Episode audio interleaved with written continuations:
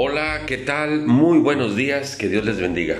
Estamos iniciando con el libro del profeta Malaquías para nuestras meditaciones. Dice el primer versículo, palabra de Dios contra su pueblo Israel. Dice el versículo 4, el pueblo contra el cual Dios está indignado. ¿Por qué estaba indignado Dios con su pueblo? Miren, ustedes saben que en el, en el sistema de sacrificios para rendir adoración a Dios del pueblo de Israel, se entregaban precisamente corderitos o cabritos o palomas, según fuera el caso.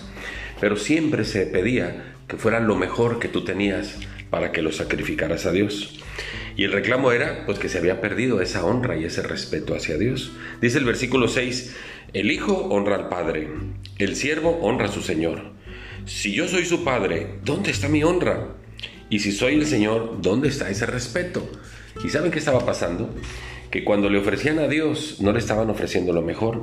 Dice el versículo 8, cuando ustedes ofrecen el animal ciego para el sacrificio, ¿acaso eso no es malo? Les dice el Señor. Asimismo, cuando ofreces el animalito que está cojo o el que está enfermo, ¿acaso no es malo eso delante de Dios? Y luego les dice Dios, preséntale eso a tu presidente, a tu gobernante, a tu príncipe para ver si acaso se agrada de ti.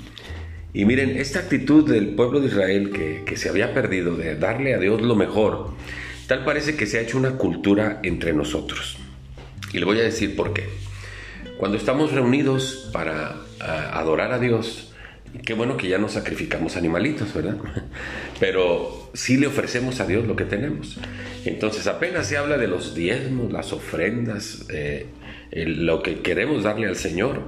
¿Y qué hacemos? Ahí se empieza a oír el ruido, apenas estamos buscando a ver qué le vamos a dar, suenan las moneditas y siempre le damos a Dios lo que sobra.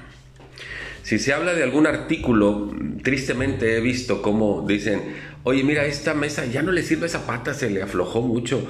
¿Sabes qué? Llévatela a la iglesia, a lo mejor allá le sirve. ¿Y por qué le damos a Dios las obras del dinero y los artículos que no sirven? Que no sirven?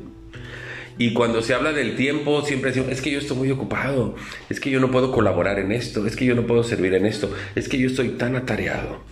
Se nos ha olvidado que a Dios se le da lo mejor, porque Cristo fue el mejor sacrificio que Dios dio para nosotros.